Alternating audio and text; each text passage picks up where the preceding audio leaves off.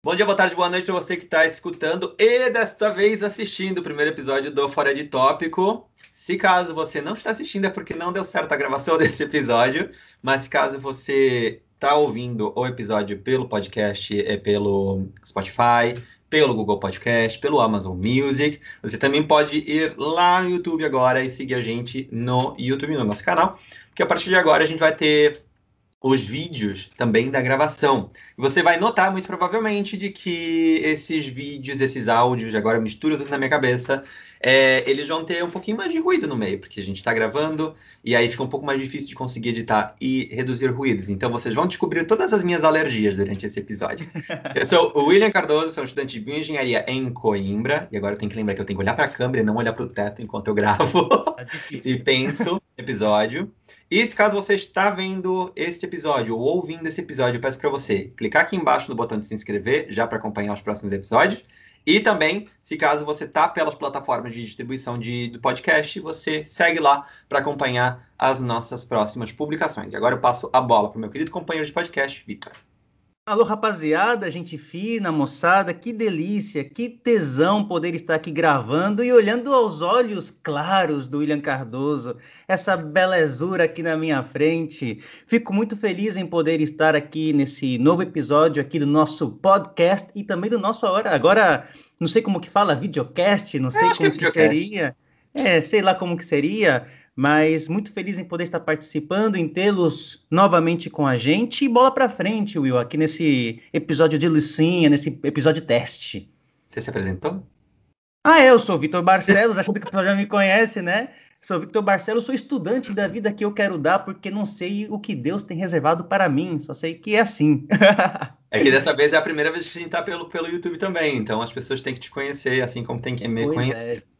Se caso você está vendo esse episódio pelo YouTube e caiu aqui de paraquedas, eu e o Vitor nos conhecemos já não sei quantos 84 mil anos atrás, na Argentina, enquanto estudávamos medicina, é, numa universidade pública argentina, e militamos junto por vários, vários anos. A ideia desse podcast, já para fazer uma pequena introdução, peço desculpas para quem já conhece o podcast, é a gente falar sobre temas diversos, sempre dando nosso toquezinho assim de uma visão um pouco mais social política, é, vocês vão notar que a gente tem um viés muito forte, muito presente aqui no, nos nossos episódios. Então, não, esse não é um, um, um podcast ou um canal apartidário, nem um pouco, infelizmente. É porque justamente não existe apartidarismo e a, a política. Mas, enfim, no episódio de hoje, a gente vai falar sobre algo que tem me chamado muita atenção. Como eu falei no início do episódio, eu moro em Portugal. E algo que eu noto, não só aqui em Portugal, mas também notava na época que eu morava na Argentina, que é aquele brasileiro que decide mudar de país, ir para outro lugar, procurando uma condição de vida melhor, seja porque quer ir estudar, porque quer ir para um lugar mais seguro, que quer se desenvolver nos seus planos futuros em algum lugar, mas precisa, depois de um certo tempo, quando as reservas começam a reduzir, uh, procurar um emprego. E aí eu noto, porque eu recebi isso num comentário, num vídeo uh, meu, do meu outro canal, é, de um brasileiro que perguntou como é que fazia para trabalhar enquanto estava revalidando o título, se conseguia, não sei o quê. E é muito comum a gente ver isso, né? Dos brasileiros se mudando e querendo trabalhar na mesma área que trabalhava quando morava no Brasil. Ou pela área de formação que tinha, ou por, enfim, diferentes questões, e não quero se meter, aí a gente abre bastante aspas aqui, aos subempregos. o que é subemprego? É trabalhar com faxina, é trabalhar na restauração, nos restaurantes, é trabalhar é, como caixa de supermercado, sabe? Reduzindo essa classe de trabalhadores a uma subcategoria dentro da, dos empregos. A gente sabe que esses, esses trabalhos, esses ofícios, eles têm uma carga é, física e psicológica muito grande, que são mal remunerados, mas a gente não pode diferenciá-los e chamá-los de subempregos. Então é sobre isso que a gente vai falar hoje. Eu já falei demais, eu vou passar a bola para o meu querido Vitor, como sempre, assim, eu jogo a bomba, assim, a batata quente na mão dele, para que ele opine sobre isso e a gente uh. comece a partir daqui. É muito complicado, eu primeiro vir a opinar na situação que nós estamos gravando. Eu tenho que tomar muito cuidado, né, para não ser, como eu diria, cancelado, para não sofrer nada aí agora nos novos moldes da nova plataforma que nós estamos gravando, né? Mas é complicado na minha perspectiva. porque eu acho que, como você justamente falou, tem muito essa, essa, essa, essa, essa, como é que eu poderia te dizer, não sendo para o espanhol, essa mirada, essa visão com respeito ao lugar que a pessoa está indo. Por exemplo, eu vejo que tem uma questão muito endeusada quando o pessoal, comparando pontos de, de viagem, né, de lugares para a pessoa desenvolver-se plenamente, como por exemplo nos Estados Unidos. Eu vejo que muitos brasileiros, quando vão aos Estados Unidos, têm aquela visão muito endeusada, aquela, como que poderia falar? Muito é, vira-lata. Exatamente. Lá o pessoal eu vejo ele trabalhando de babá, trabalhando na construção, trabalhando de faxineiro e acha lindo, posta foto, porque é aquela questão do aparentar estar bem, que hoje tem muita tem muito a ver na nossa sociedade como nós nos, nos é, locomovemos e nos relacionamos hoje socialmente, nos reproduzimos socialmente, que hoje é mais importante aparentar estar bem do que realmente estar bem. E tem aquela questão do ego, né? Porque eu tenho muitos, eu tenho amigos meus que estão vivendo nos Estados Unidos, que vieram aqui para a Argentina incluso, e que lá eles trabalham em subemprego, só que você vê exatamente na, no dia a dia deles lá, você vê que eles não comentam, né? Que não tem aquela, aquela aceitação de aceitar-se para o outro, para o, para o núcleo, para a bolha dele, que ele está trabalhando em um subemprego, só que a vida lá é boa. Só que quando você vê esse mesmo tipo de pessoa, porque eu vivo aqui na Argentina, que não havia comentado antes na apresentação para aqueles que estão nos assistindo no YouTube, e eu vim para cá e houve um período da minha vida muito complicado, que eu cheguei até a desentupir banheiro de gente em troca de, em troca de moeda, entendeu? E eu vejo que tem muitos companheiros aqui, eu conheço, tem, uma, tem até uma guria que eu conheço aqui, que eu estava até ajudando ela a conseguir um trampo em quiosco, que seriam tipo mini mercadinhos, e ela não queria trabalhar aqui, não. Ou seja, eu acho que cada um sabe o sapato aonde aperta. Eu, eu, sei, eu acho que cada um sabe o travesseiro onde pesa quando vai dormir.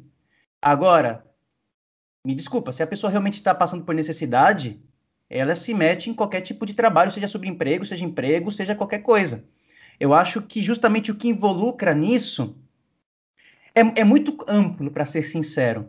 Porque tem muita gente que vem aqui que eu conheço que é de classe média, falando da minha perspectiva, eu não quero generalizar de acordo com as minhas experiências, que estaria errado. Só que eu transmito aquilo que eu vivo e aquilo que eu sei da minha vivência. Que não quero, obviamente, reiterando, generalizá-la por causa disso. Que vem de classe média, tem uma condição de vida bacana, e principalmente agora na pandemia que tiveram, que, que se produziu e se agravou muito as crises da, da classe média, tanto no Brasil quanto aqui na Argentina, que não tem essa vivência, que sempre que foi criado com leite e com a pera, e que chega agora na dura realidade que é a nossa vida que, nos, que, que está ao nosso redor, e se rejeita e passa por dificuldades, pede dinheiro, porque realmente lhes dói, e acho que, em, que como que eu poderia dizer, tem até um preconceito, né, com esse tipo de trabalho, né, que seria o subemprego. Eu, particularmente, Vai, só para finalizar, porque eu cresci numa família que a gente sempre vi meu pai trabalhando muito, sempre vi minha, minha mãe trabalhando muito, nunca tiveram esse tipo de. Sempre fui criado que o trabalho é aquela visão católica, né, cristã, dignifica o homem, entendeu? Então a gente sempre tem que. É, eu tô. Não é que eu compare que eu ache isso, pelo amor de Deus, mas eu cresci e tirar isso da minha cabeça é muito complicado. Até reitero isso para os nossos ouvintes e telespectadores, porque eu cresci e por isso que quando eu passei aqui o primeiro aperto, eu já saí quase pedindo até moeda na, na, na rua. Sorte que tinha o William Cardoso e ainda me dava uns, uns 50 pezinhos aí e me ajudava. É brincadeira, viu, eu? Nem bem que eu te consigo trabalho, tá? Eu é trabalho, isso mesmo. Trabalho hoje. Hoje o trabalho que eu tô foi o William Cardoso, graças a Deus que Deus colocou na minha vida e me conseguiu o trampo, porque é. senão eu estaria aqui rodando bolsinha na esquina. Então, eu vou, eu vou dar a minha perspectiva, a minha visão, obviamente, com respeito a isso. Porque, assim como o Vitor comentou, né, sobre os brasileiros que vão morar na Argentina e não querem trabalhar e se submeter a certo tipo de, de trabalho, é, sendo muito realista, eu era parte desse grupo quando eu cheguei na Argentina, por uma questão de que é, a gente sabe que a economia argentina e a questão da desvalorização do peso faz com que o real renda um pouco mais é, em certos aspectos, então eu sempre tive muito o privilégio de ter a grana para poder pagar o meu aluguel, pagar minha comida, sabe, por ajuda da família e tudo mais. E eu nunca precisei realmente trabalhar. Eu trabalhei em alguns momentos porque era um dinheiro extra. E sou muito honesto, o dinheiro que, que me entrava extra era para ter os meus luxos, para poder viajar, não era porque eu precisava daquilo para pagar as minhas contas. Então, eu, por muito tempo, fui, fui partidário desse, de, de, dessa subclassificação, né, de chamar certos tipos de emprego de subempregos, porque são um pouco mais é, é, pesados mais, e, mais, e menos remunerados. É, mas hoje eu tô na outra ponta do rolê agora, porque tudo bem, eu ainda continuo tendo é, ajuda familiar, né, morando em Portugal, mas que me faz pagar as contas, a comida e pronto, deu, acabou. Eu não tenho para mais nada, sabe? Ou seja, obviamente, eu não posso reclamar, não passo fome e tenho tudo pago. Mas, assim, tá ali, contadinho, sabe? Eu nunca tive essa situação, essa, eu nunca vivi essa experiência de ter a grana e ter que fazer uma boa economia e uma boa gestão, melhor dizendo, dos meus recursos. É, e hoje, por exemplo, justamente por ver que isso é um peso também, porque querendo ou não, é a situação oposta, né? O real perante ao euro é muito desvalorizado, graças a, ao nosso excelentíssimo governo brasileiro, é, que abre a boca ou as moedas estrangeiras vão lá em cima mais ainda. A gente sabe que, que tem uma questão de especulação também, enfim, né, não vamos generalizar, mas tem, a maior parte do peso são as cagadas. É, então, eu, eu entendo que isso é um peso para minha, minha família, então eu já eu, eu virei essa chavinha de deixar de pensar em que eu estaria me submetendo e simplesmente eu estaria indo trabalhar para ter o meu dinheiro, sabe? Para poder ter a minha independência. Eu parei de. Eu, eu saí da, daquele pensamento, tirei ele do, do, do eu preciso desse dinheiro para ter os meus luxos, mas sim para eu ter a minha independência. E para entender de que é, não importa o trabalho, desde que seja um trabalho que me, me mantenha, que me gere os meus recursos é, tanto é que é, não, não conversei com o Vitor, eu acho, sobre isso, mas estava mandando currículo para trabalhar no período noturno, por exemplo, na, na, noturno na terceira, como se diz, pelo menos na minha cidade, é, sem nenhum problema, sabe? Coisa que eu nunca teria cogitado fazer, seja morando na minha cidade, seja morando na Argentina, porque eu tinha esse privilégio. É, mas eu acho muito complicado. E aí, é, é, é obviamente, eu não vou generalizar, porque eu sei que maior, existe um grande grupo de brasileiros que não tem problema nenhum com isso, mas eu acho que é, o, o grande problema e o que me chama mais atenção é aquela pessoa que se muda, mas não muda. Aquela pessoa que decide mudar de país, mas não consegue entender de que o primeiro momento em que ela vai se mudar, que ela vai passar pelo processo da imigração, ela não vai ter mais os mesmos privilégios, por, mais, por menores os privilégios que a pessoa tinha na cidade de origem dela. A partir do momento em que te é taxado na tua testa que tu és imigrante, hum. as coisas mudam totalmente. Você pode ter a grana, né? Obviamente, você pode ser um, um bom privilegiado de ter a sua família mandando a grana que você precisa, mas a gente sabe que isso não é a grande realidade das pessoas. Acho que a maior parte das pessoas, quando muda, seja para um país vizinho, como é o caso da Argentina, para ir estudar, seja para a América do Norte, seja para o Japão, seja para a Europa, a maior parte das pessoas que vão para buscar melhores eh, condições de vida, elas vão e vão ter esse primeiro período em que elas vão ter que se, entre aspas, submeter, ou seja, elas vão ter que começar a se adaptar. E eu acho que esse é o primeiro ponto, e o ponto, na verdade, um dos mais importantes quando a gente pensa em imigrar, é estar aberto a se adaptar.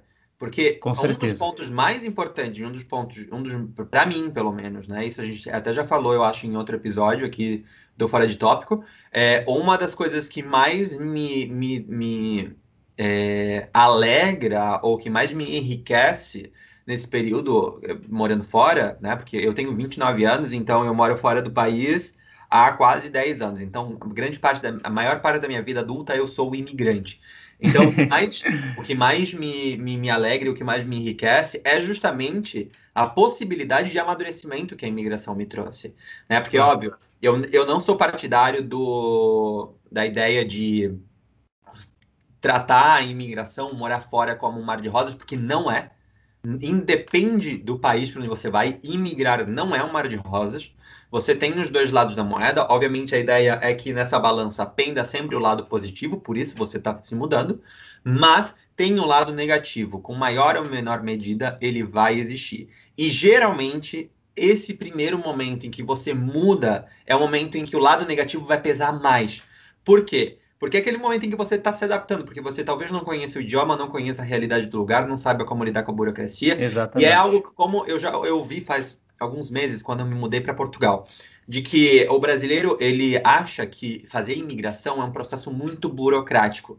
Mas na verdade é porque a gente está acostumado com essa burocracia no Brasil e que a gente faz ela gradativamente. Quando a gente tinha, sei lá, os seus 8, 9 anos, a gente foi lá, nossa família foi com a gente, fez o nosso RG, depois fez o CPF, depois, quando chegou perto dos 16, 17 anos, fez a carteira de trabalho. Nos 18, fez carteira de motorista. Quando você faz a imigração, você quer fazer tudo aquilo no menor período de tempo para conseguir procurar emprego, para conseguir alugar uma casa, para conseguir claro. estabilizar, abrir uma conta bancária. Então, tudo que você viveu em, sei lá, 18 anos, você vai estar tá fazendo em duas semanas. Porque você precisa que aquilo aconteça. E, justamente por isso, por ter a necessidade de que a reserva financeira que você talvez tenha feito não se vá tão rápido, você começa a procurar emprego. Só que aí a gente entra justamente nesse ponto, de que aquela pessoa que muda e não se muda, né? Como é o caso, por exemplo, agora. Se eu não me engano, eu não lembro agora qual foi o curso, mas digamos lá, vamos usar hipoteticamente o curso de fisioterapia. A pessoa estava pensando em vir para Portugal, fazer a revalidação do título dela como fisioterapeuta e uh, queria trabalhar na área dela já, sem ter a revalidação feita. Meu amor, a partir do momento em que a pessoa está se mudando e precisa entender que aqui naquele primeiro momento as coisas vão ser de adequação, você vai ter que trabalhar onde der. É. Aonde o dinheiro couber. Salvo, obviamente, se você quiser usar sua, uh, seu recurso financeiro que você tem guardado e não quiser é, e não quiser trabalhar e esperar a validação, perfeito. Mas entenda na sua planificação que é ou você se adapta e vai trabalhar onde você consegue trabalho, ou você utiliza outro recurso. Eu, eu, desculpa te interromper, Will. Eu queria entender o que passa na cabeça da gente que já quer. E, e conheço muitos aqui na Argentina, muitos enfermeiros, entendeu? Técnicos em enfermagem, que eles adoram trabalhar, furar essa fila e trabalhar em negro, negro. que aqui é a forma que se diz, entendeu? Que é a pessoa que não está, é, que não, exatamente não está registrada, e começa a trabalhar e mal sabem o risco que eles carregam em suas mãos. Eu não entendo particularmente as pessoas que querem. É, é uma questão imigrar, gente. Não é a festa do Oba-Oba, infelizmente. É um processo complicado. É um processo que está composto por muita renúncia. Renúncias essas que doem na nossa alma e durante todo o tempo que nós estamos nesse processo de imigração. É... Eu não entendo esse pessoal que quer vir aqui já indo de paraquedas já querendo trabalhar, entendo que nós temos nossos anseios, nossos objetivos de vida e que muitas vezes nós não aguentamos a realidade que nós estamos vivendo em determinado local, principalmente tendo em conta o Brasil como está ultimamente. Só que nós temos que entender que há certas jurisprudências, entendeu? E como nós imigrantes temos que respeitar e temos que entender. Como o William falou, aqui no Brasil nós estamos acompanhando porque tudo se faz de um processo muito natural, um processo em que a gente não se dá conta. E muitas vezes, da minha perspectiva de um brasileiro vendo aqui na Argentina, a gente tem aquele anseio, a gente fica estressado, porque para você fazer o DNI é um processo que demora hoje quase nove meses, porque você tem que passar por precária, tem que passar por uma, é, uma certa um, um conjunto de etapas que nos deixa ansiosos, que nos deixa apressados. Só que emigrar justamente é planificar, é renunciar sobretudo, entendeu? E é justamente nós estamos passando por um, uma mudança de paradigma. E a mudança de paradigma em nossas vidas, ela vem acompanhada de crise. Você vai migrar para um país, se você for uma pessoa normal, comum, como a maioria do nosso povo brasileiro, de classe média, tu vai passar por crise. E nessas crises, tu tem que deixar renunciar hábitos de vida que tu tinha antes e que tu não vai ter a partir de agora. Tu vai renunciar à tua família, tu vai renunciar à tua amizade, tu não vai chegar a um lugar que não vai ter apoio nenhum, que tu só vai ser mais um estrangeiro. Tanto que nas documentações, não sei como que funciona em Portugal, aqui na Argentina tu fica com puta nome vermelho aí na, no seu documento, gente que tu é estrangeiro. O pessoal nota na tua tonada, na tua forma que você fala. Ah, eu não tenho aqui, não até mostrava. Eu não Entendeu? sei onde eu o meu documento. Nesse instante, meu, deixa eu abrir aqui minha gavetinha aqui, ó. O meu tá aqui, ó. Deixa eu ver se eu consigo aproveitar. Agora que nós estamos no YouTube. Só, só tampa os teus números. ah, eu tô pobre, deixa eu ver aqui. Tá tapando o documento. Aqui, ó. Vê se aparece aí. Dá, consegue ver? É, não, não aparece direito, mas essa coisa vermelha que vocês estão vendo aí é de gin estrangeiro no, no documento. Pode tirar, Vitor. Tá de boa, não vai focar. ah, é, o pai aqui tá se acostumando com a nova tecnologia. Entendeu? Isso já tem um Pô, nossa senhora, você não sabe o tipo de xenofobia institucional que a gente sofre? Xenofobia em tudo que é lado. Você tem as mesmas condições que um cara argentino aqui para entrar no emprego, numa vaga de emprego, num quiosco. Só que eles vão escolher o argentino. E é algo normal, comum, e como vocês brasileiros e como eu brasileiro, hoje não em dia, mas no passado, que não tinha essa perspectiva de vida mais ampla, também o faria. Entendeu? É planificação, é ter em conta que nós estamos em desvantagem quando a gente vai emigrar.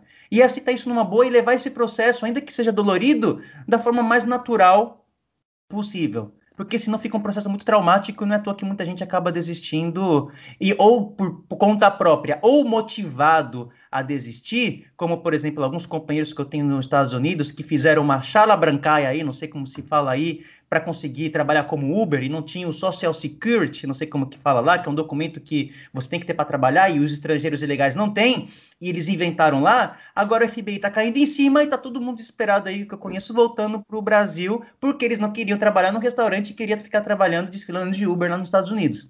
É? Entendeu? Não, então, justamente sobre isso, algumas, algumas ponderações que eu fui até anotando aqui, peguei até um papel para anotar. É, é, é, importante destacar um ponto, é, alguns pontos importantes nisso que o Vitor falou, né? Sobre o brasileiro que vai trabalhar na Argentina e fala, ah, porque tem um trabalhinho aqui para ti, né? Por exemplo, o povo que é técnico de enfermagem, que é, é enfermeiro, né? E vai trabalhar em negro, né? Vai trabalhar, ou seja, não registrado, ou seja, não, não trabalho clandestino, querendo ou não, trabalho, trabalho clandestino. É, a partir do momento em que você é um imigrante que está começando a fazer o seu processo migratório, você vai trabalhar num trabalho irregular, por mais que você esteja morando na Argentina e, e pense que isso não aconteça, você pode sofrer um processo dentro do seu processo migratório. E você pode ter o seu registro, a sua autorização de residência, o seu DNI, que é o documento argentino, negado, justamente por conta disso, desde que se instale um processo penal sobre você, porque você estava trabalhando como uh, um trabalhador ilegal. E é importante a gente destacar isso, porque não é só nos Estados Unidos, na Inglaterra, que esse tipo de coisa acontece. É em todo lugar. A partir Com do momento certeza. que você é irregular, você é irregular, não importa. E isso que o Vitor falou justamente, né? Está estampado em todo lugar e da xenofobia institucional, né? Uh, obviamente a gente uh, não, não, não é aqui para pregar dizendo não vá, não imigre.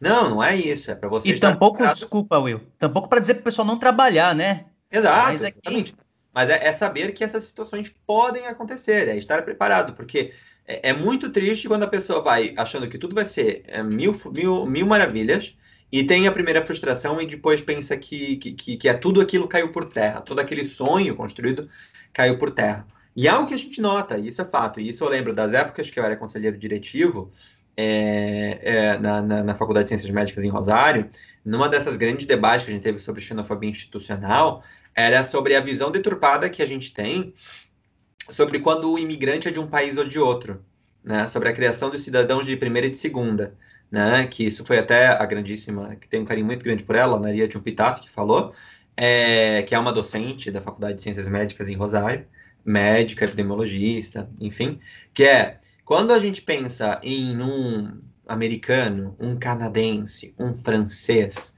morando no mesmo prédio que a gente, nossa, que legal, nossa, que bacana. Mas quando é um paraguaio, um boliviano, um haitiano, haitiano um venezuelano, Uf. aí é aquele cidadão de segunda, né? Que tem que ter cuidado de deixar as coisas muito bem fechadas, muito trancadas. É, é esse, essa, essa óptica muito estranha que é. surge, né? Construída socialmente, obviamente, é, de que existem alguns cidadãos que a gente tem que é, confiar mais e menos dependendo do seu país de origem. É, é muito bizarro isso. É, em algo muito. Que aí eu vou entrar num ponto que aí eu sei que isso vai ser assim, ó. Jogar um fósforo no combustível para o Vitor aqui se, se explodir. Aqueles que não me conhecem, caíram de paraquedas aqui, eu tenho um outro canal no YouTube em que eu falo sobre viver no exterior também, mas com uma outra visão. É, e, como eu morei muito tempo na Argentina, eu tenho muitos vídeos falando sobre morar e estudar na Argentina. Né? E um vídeo que até hoje chama muito atenção é o vídeo sobre argentinos não gostam de brasileiros. Porém, o que diz? Essa é a thumbnail. E que, querendo ou não, todo mundo sabe que thumbnail é estratégia de marketing para chamar a gente para assistir o teu vídeo, para escutar a tua mensagem, né? É o momento que tu tens para agarrar a pessoa, a tua audiência. E o que acontece? Nesse vídeo eu deixo extremamente claro no vídeo, porque eu não podia botar um texto gigantesco na thumbnail também, é, de que Eu estava falando sobre xenofobia institucional, de que a gente sabe que isso, a xenofobia ela existe em qualquer lugar do mundo, de que naquele momento eu estava falando sobre os argentinos não gostarem de brasileiros, porque eu morava na Argentina e eu estava sentindo e via a xenofobia acontecendo naquele lugar. Não estava dizendo que a xenofobia não acontecia no Brasil. Ponto primeiro. Ponto segundo. Nesse vídeo também eu falo de que é sabido de que é, estruturas de poder são xenófobas. De que instituições são xenófobas. Salvo em raros casos de países que já desenvolveram e deram muito debate sobre a necessidade da construção coletiva e da construção pensando num ambiente multicultural, como é o caso do Canadá, por exemplo, o caso da Dinamarca, enfim, mas são, a gente sabe que são menos os casos de países que têm essa mentalidade e são mais os casos em que existe muito a xenofobia institucional. Então, justamente o vídeo foi isso, falando sobre a xenofobia institucional, sobre pessoas com muito poder sendo ou é, defendendo políticas xenófobas, seja para o ingresso às universidades, para os processos migratórios, para os é, processos de admissão em emprego. E aí, justamente nesse vídeo, vem um brasileiro, vários, na verdade, né? teve assim, teve um que me chamou a atenção e que eu não consegui me contar e eu tive que responder ele, né? De ele, ele falou é, de que a Argentina é um país quebrado, em crise, com Uf comunismo, né? Uh, aquela, toda aquela falácia, toda aquela história. Falácia bizarra, né? lógica né? tremenda. É, sobre o, o, o, o, Alberto Fernandes ser um grande comunista, sendo que a gente sabe que, mano, longe, né? Mas enfim. É, e, e brasileiro, brasileiro imigrar para a Argentina é um grande retrocesso por conta da crise econômica argentina. Nananana. Aí eu fico pensando, primeiro, Quais são os critérios dessa pessoa, né? Para definir se alguém deve ou não deve migrar para um país. Com certeza. projetos de uma pessoa. E segundo, é meio peculiar, eu vou chamar peculiar, tá? Uh, de que um cidadão de um país, do país que teve a ou uma das moedas que mais se desvalorizou em 2020, querer falar sobre crise econômica em outro lugar, não é mesmo? Com, com tudo que a gente está vendo ali, com um presidente que come picanha de R$ 1.800 o quilo, hum. né? É, então, é meio bizarro, assim, né? A lavagem cerebral que alguns brasileiros têm com respeito à visão de que o Brasil tá bacana, o Brasil tá perfeito, o Brasil é uma grande potência mundial, qual é o Brasil realmente é, uma potência regional, mas a gente não pode esquecer dos grandes problemas que a gente tem no Brasil, da grande crise econômica, já vou te deixar falar, Vitor, é, da grande crise econômica que o Brasil tem, do grande desgoverno que a gente tem, do grande genocida que a gente tem como presidente, para a gente falar isso pela primeira vez aqui no, no canal também, é, enfim... Eu deixo o Vitor falar, porque agora eu me incendiei, eu deixo o Vitor incendiar um pouco mais. Não, a questão é que você vem falar que é lavagem cerebral, não é lavagem cerebral, é mau caratismo dessa gente. Essa gente descompromissada com a realidade. Enquanto esse filho de uma égua do Bolsonaro, pode falar filho de uma égua, né? Sim, óbvio, creio que possa. Pode, esse, pode, pode, pode. Que a, a mãe dele tem uma carreira de teta, melhor assim por dizer, fica comendo, fica comendo picanha de não sei quantos mil reais no povo em que 46% da população aí está com dificuldade de colocar o prato aí na a comida no prato aí na mesa das famílias brasileiras. E eles vêm me dizer, eu não, eu queria entender justamente o que passa na cabeça do, do leite. Não, sem contar isso, pelo amor de Deus, senão vou explodir aqui e a gente já acaba o episódio por aqui, porque não, a gente vai ser nem vai lançar no YouTube e a plataforma nem vai aceitar essa bagaça. Eu queria entender o que passa na cabeça dessas, dessas pessoas. E é por isso que muita gente está querendo ir embora. É por isso que muita gente está vazando do país. Por causa de gente assim, descompromissada com a realidade, com mau caráter. E Exato. que não faz nada, fica passando pano. Nós temos aí um. Recentemente saiu agora é, um novo. É, como que eu. Não, eu esqueci a palavra que ia falar.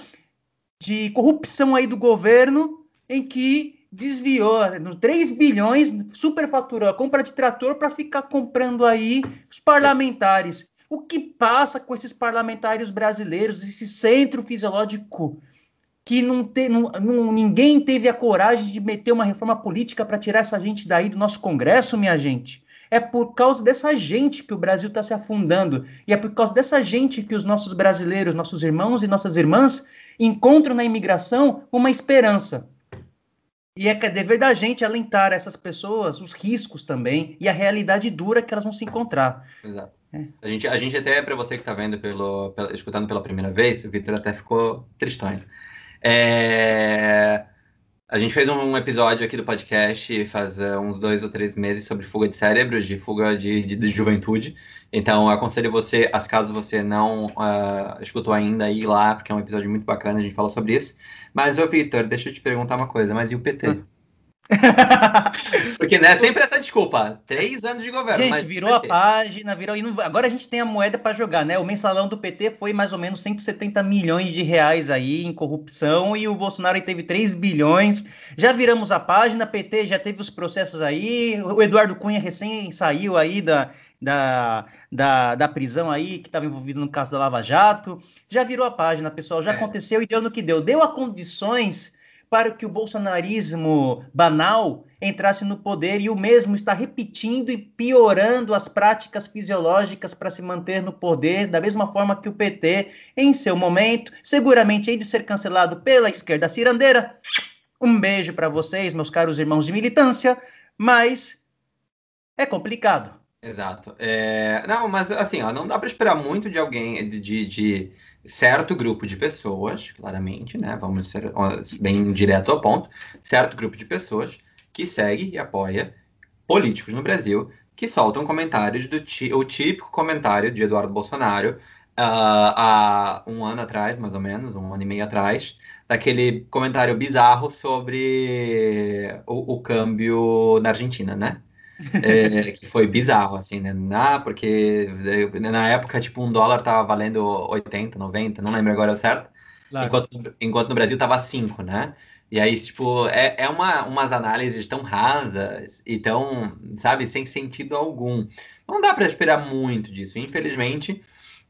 E é como a gente já falou aqui, infelizmente, a gente tem uma, uma sociedade muito ignorante, e aqui eu não estou usando o termo ignorante no sentido pejorativo, estou falando no sentido real da palavra, que é uma população que não foi instruída por uma falta justamente de uma reforma estatal em todas as áreas, principalmente Com certeza. no setor da educação, para fazer, para mostrar a necessidade é, é, da, da educação e do quanto ela é importante para as outras áreas, para a economia, para a ciência e tudo mais. Então, aí vários exemplos no mundo de países que tinham uma situação econômica muito pior que a brasileira, que fazendo esse tipo de reforma conseguiram construir sociedades economicamente muito fortes, como é o caso da Coreia do Sul, do Sul exatamente, do, Holanda, do Canadá, é, é, da, da, da, Finlândia, enfim.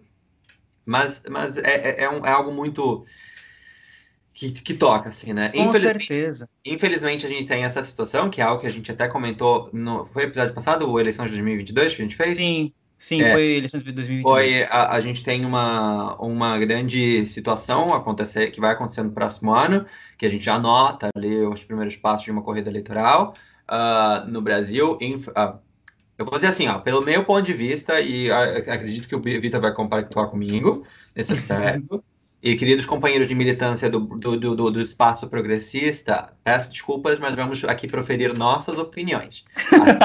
A tem todo o direito de não compartilhar com ela, e tá tudo bem com isso. A gente tem uma situação no próximo ano em que a gente sabe que dois, duas pessoas é, que não deveriam chegar ao segundo turno vão chegar. É, e, mas assim, entendendo as duas realidades, obviamente, a gente sabe para qual lado a gente vai pender e para qual lado a gente vai uh, militar e, e, fortalecer e levar adiante, porque a gente sabe que com o que a gente tem agora como presidente não, não é nem digno de levar o cargo que carrega. É, de que a gente, mas é algo que a gente precisa mais do que essa idolatria por, por figuras políticas. Por figuras políticas. É pensar justamente numa agenda que possa construir, possa reformar todos os, problemas, né? Para que a gente não tenha que ficar é, é, debatendo e, e, notando de que a juventude do Brasil, como é o nosso caso, de nós dois que estamos aqui, tenha que sair do Brasil porque não conseguiu no Brasil se desenvolver do modo que queria, com o que ele queria estudar, com questões de segurança, com, que, com diversas questões, sabe? Para que a gente não tenha que vir aqui e ver gente é, é, fazendo comentários absurdos, né? Eu não lembro agora quem que foi. Eu vi é, hoje de manhã, né, no, no, no, no Twitter, acho que era, do, do, cúmulo que a gente chegou, né? Como eu já falei em outro episódio passado, né? No começo dos anos 2000 a gente estava clonando ovelha.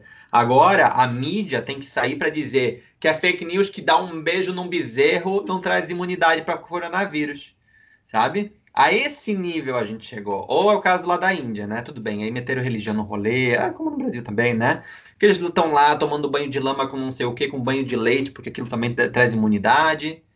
É, para! Entra, fala em Índia, me dá o um calor no corpo, William Cardoso. O pessoal se joga lá naquele rio, não sei qual é o nome daquele rio, Rio Grande. Os caras jogam morto, caga, mija, é, come morto ali e os caras vão se meter na água. Você pode ver aí nos canais tipo Discovery Channel, History Channel, os casos de medicina mais fabulosos encantados do mundo. E quem vai estar lá o paciente? O indiano com uma pedra, com uma petrificada, que Deus, obviamente, não sei o que.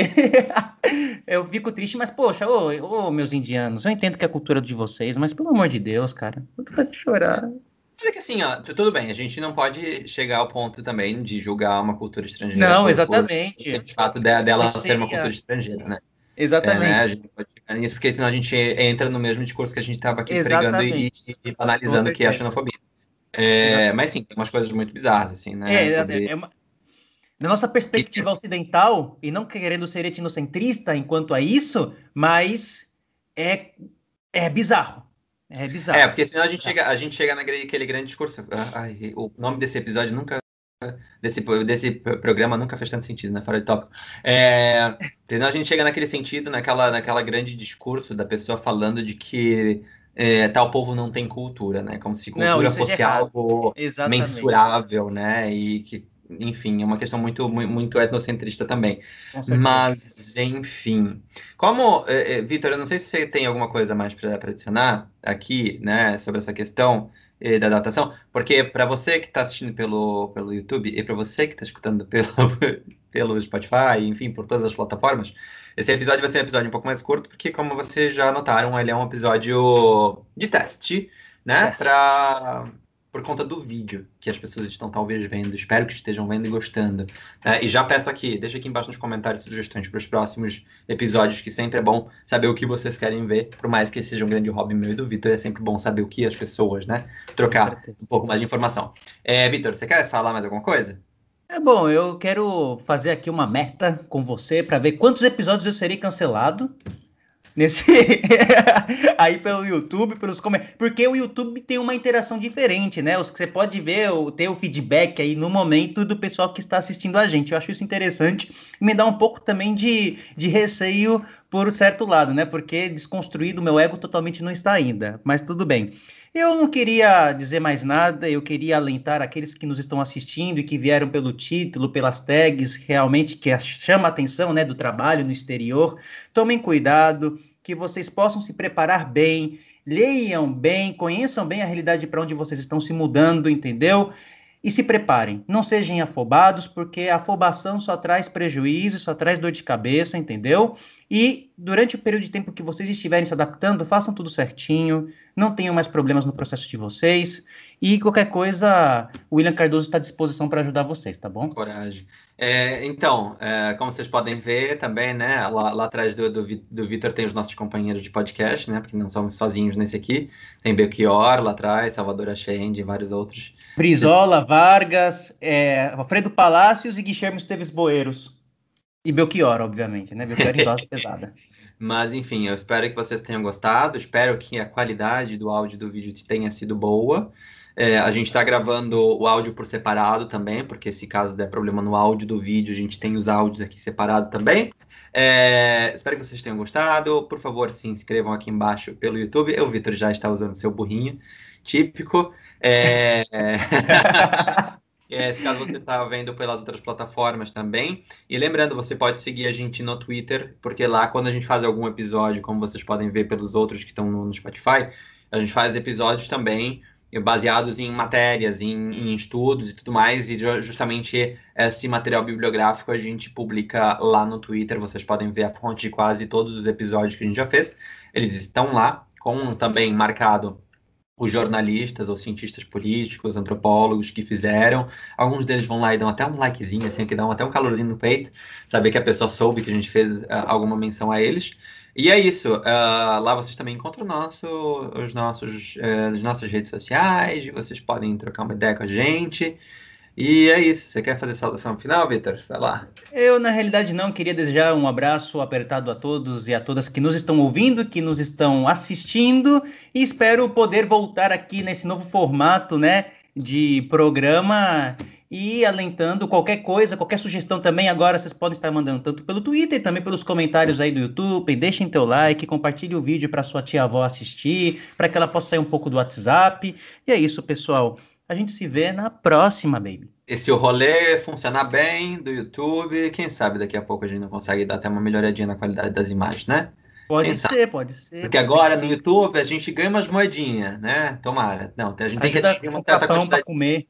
A gente tem que atingir uma certa quantidade de horas assistidas, mas quando começar a monetizar, quem sabe, né? A gente não consiga comprar umas webcazinhas que sejam uma qualidade melhor, fazer umas lives, quem sabe? Já que, é pra, já que é pra, já, já que é pra levar, vamos levar sim, ó, né?